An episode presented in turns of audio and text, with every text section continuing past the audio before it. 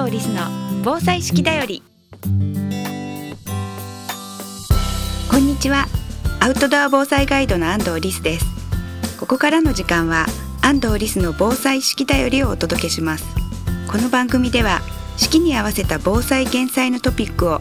アウトドア防災ガイドとしての視点で紹介していきます。アウトドアのスキルには自然と共に生きる知恵がたくさん詰まっています。毎日の暮らしを楽しく豊かにしていたら頑張らなくても防災に取り組めていた。そんな時間を皆さんと一緒に過ごせたらと思っています。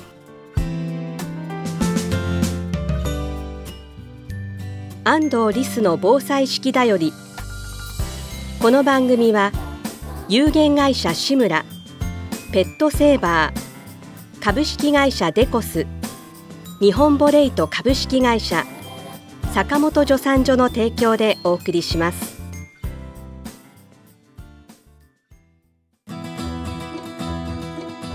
健康工房志村の古民家カフェムクカフェは親子で遊べる木のおもちゃ広場を併設。地元の食材をふんだんに使った美味しいお料理で皆様のお越しをお待ちしています。青梅市新町新青梅街道沿い。詳しくはムクカフェで検索。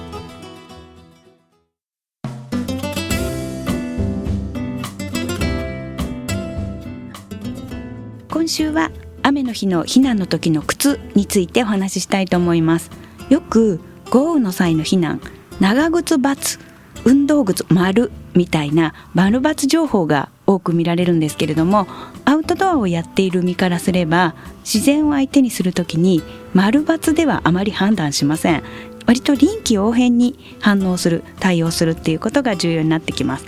どういうことかというと長靴はいつも×ではありません。なぜ×だと言われたかというとえー、そもそも避難していいのは前もお話ししましたが膝より上に水が来たら人は簡単に流されるので膝から下だけの水位の時だけ。だけれども長靴が膝より低ければその長靴の高さに水が入ってきてしまうと体ごと持っていかれます。だから低い長靴は NG じゃあ膝丈まである長靴あるの？っていうことなんですがちょっとおしゃれでかっこいいあの高い長靴2万円ぐらいする長靴はいけたりするんですがあまりにも高いと いうことで、えー、もうちょっと気軽に安く手に入るものはないの？っていうことで土砂災害の現場で意外と人気だったものがあります。それは田植え用長靴がいけたよと。田植えの時に泥の中入ってもスポッと抜ける。確かにそこはちょっとなんか踏み抜いちゃったりしたら困るので靴底には何か入れる必要あるんですがそれは本当に泥の中から抜けるのが上手にできて1000円ぐらいでホームセンターで売られていました。ところが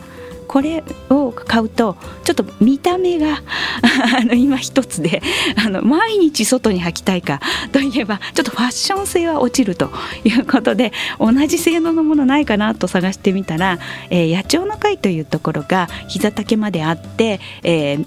野鳥を見る時に沼にも入ってスポッと抜けるようになってるので割とブカブカしないっていうことで、え、野鳥の会っていうものも私はいろいろあるんですけども一つ使っています野鳥の会5000円ぐらいするんですが目白色カマセミ色え紅マシコ色とか、えー、結構可愛いいっていう感じで、まあ、5000円でもいいかなみたいに思えたらそれでもいいですし私が今言いたいのはみんなで野鳥の会買おうとかいう話ではなくって、えー、おしゃれで可愛くてかっこいい災害時にも使える長靴っていうのはどういう仕組みか分かっていれば使えるよっていうことです。で早く避難するのであれば別に長靴でも大丈夫。でなぜ運動靴を丸って言わないかというと運動靴で水の中に入ると濡れます。そうすると、えー、ブカブカするのもありますし濡れると液体を気体に変えようとすると気化熱という現象が起こって、ね、体温を使って乾かさなきゃいけない。っていうことで、えー、体温どんどん下がるし水中の中にいる時には空気中より20倍体温を奪うと言われています。ですので雨降ってる時大抵寒いですよね。それで水の中入ってしまうというのは、えー、ちょっと危ないっていうこと。低体温症の心配もあるということです。そして都市部で冠水すると汚物も浮いてるかもしれません。その時に運動靴じゃないとダメって思ってしまうと避難するのを諦めてしまう可能性があります。それはそれで危険です。早く避難するのであれば別に、えーと、3日前から避難しろって言われてそんな晴れてたらね、ハイヒールでも大丈夫。いつの時期かっていうことが実は非常に重要です。ですから丸抜ではなくってそのように、えー、臨機応変に対応できるようにしていただければと思います。ただし子供用の長靴というのは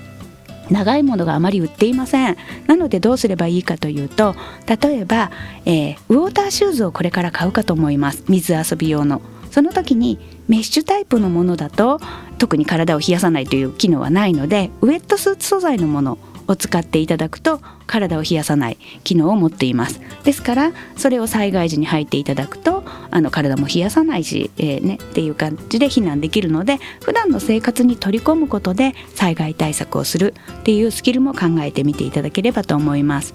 それから豪雨。えー、もちろんあの実際に避難しようとするとき車は使えませんけれども急な冠水が起こって都市部だと急に水位が上がってくるっていうことがあります。その時にタイヤの3分の1以上の水が来たら車の電気系統がやられる可能性があるのでそうすると窓が開けられなくなります。でドアも水没してくると開けられなくなる可能性があります。全て水没したら開けられますがどこに止まるか分かんないので なかなか待ってられません。ですから車外脱出ツールを持っておいてほしいです。ただ前提として多くの方が前の車が突っ込んだからという理由で突っ込むケースが多いです、えー、自分のタイヤの3分の1以上は突っ込まないっていうことをしっかり頭の中に入れてください。社外脱出ツールは昔はちょっと1万円ぐらいするハンマーだったんですけれども最近もう2500円ぐらいから女性でも簡単に開けられるようなものとかいろんなものが出てきていますので皆さんの使いやすいものっていうものをやってみてください。割れる箇所はフロントガラスは絶対に割れません。車が衝突しても割れない性能だからです。割れるのは横と後ろです。横と後ろは圧縮ガラスというガラスの種類が違うのでそれは釘と金槌などでやっても割ることができます。ただ、えーと機種によっては真横のガラスをフロントガラスと同じにしているものがあります。プリウスの上位機種とかそういったものがそうです。ですのでそういった場合はちゃんと使用説明書を見てどのガラスが割れるか。後ろの横と真後ろは割れる可能性が高いのでどこを割るか。っていうことを考えていざという時はそちらを割って脱出っていうようなこともやっていただければと思っています。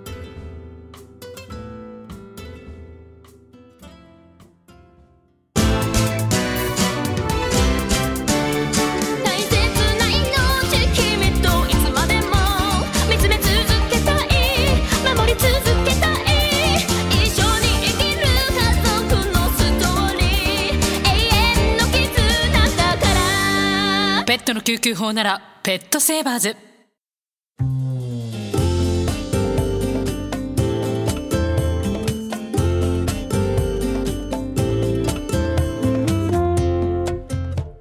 安藤リスの防災式だより